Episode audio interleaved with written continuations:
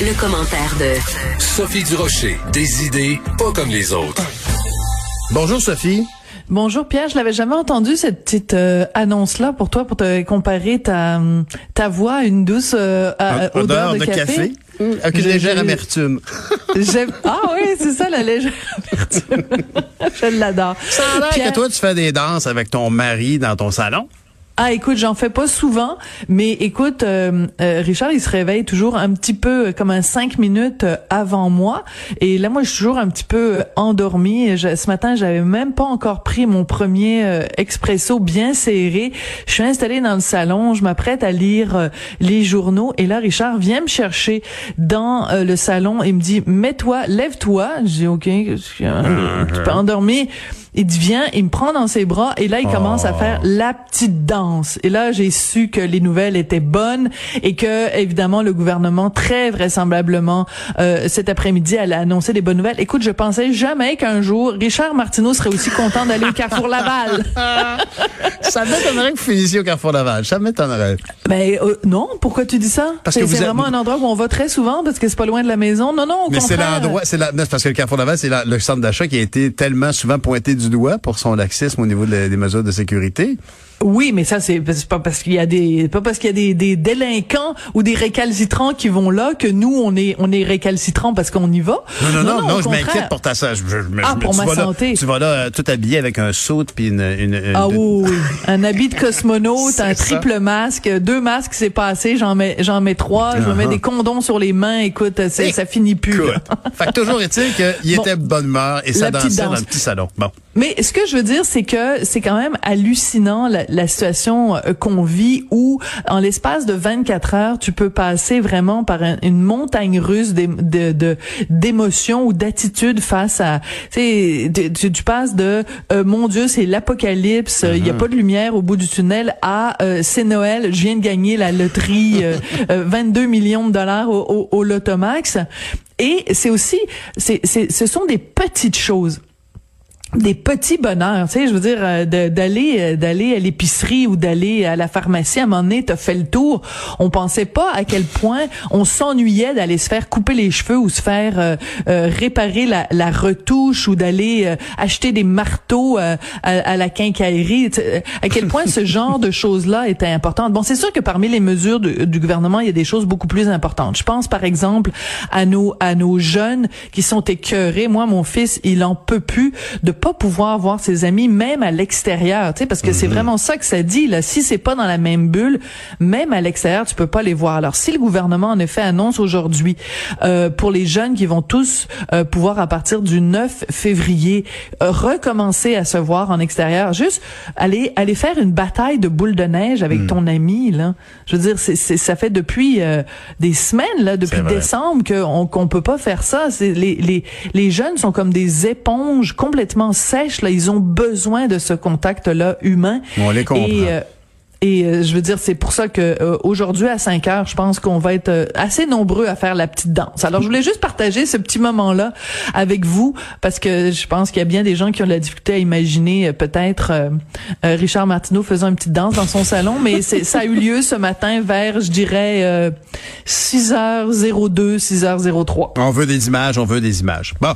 Et puis dis-moi donc, hier, toi, t'as as fait une entrevue avec un gars qui a, qui a pris le dernier vol d'Air Transat vers le Mexique. Voilà. Alors, il s'appelle Jean-François Gay. Euh, il est graphiste. Euh, il habite euh, au Québec, mais il possède une villa au Mexique, à Tulum, qu'il loue hmm. habituellement. vraiment une, villa de luxe absolument splendide qu'il loue à des touristes québécois ou américains. Et ben lui, c'est son fonds de pension. Donc, c'est c'est c'est REER. et donc, il va régulièrement là-bas pour prendre soin de sa de sa propriété. Hmm. Et il avait réservé pour aller au Mexique. Il devait son vol devait partir, je pense, le 3 ou 4 février. Et il m'a raconté qu'il y a à peu près une dizaine de jours, Air Transat l'a contacté en disant, bon, savez-vous quoi, on va devancer votre vol. Vous allez partir le samedi 30 euh, janvier. Puis lui, il se doutait de rien.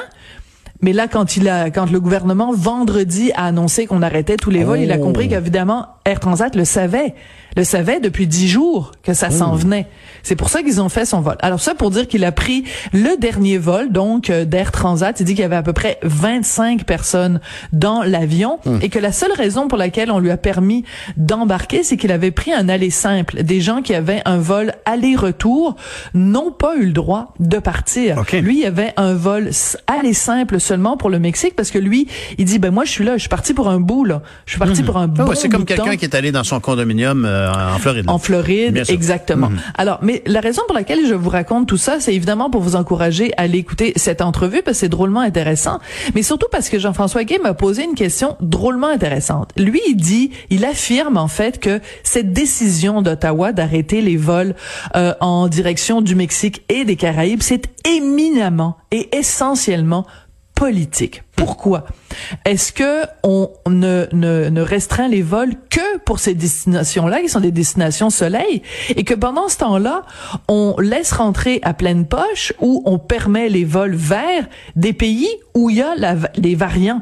Comment ça se fait que tous les autres pays du monde on, on, on continue à dire aux Canadiens, euh, Ah bon, on vous recommande pas parce que c'est pas des voyages essentiels, mais on ne les interdit pas, on ne négocie pas avec les compagnies d'aviation pour leur dire, vous suspendez vos vols au mois d'avril.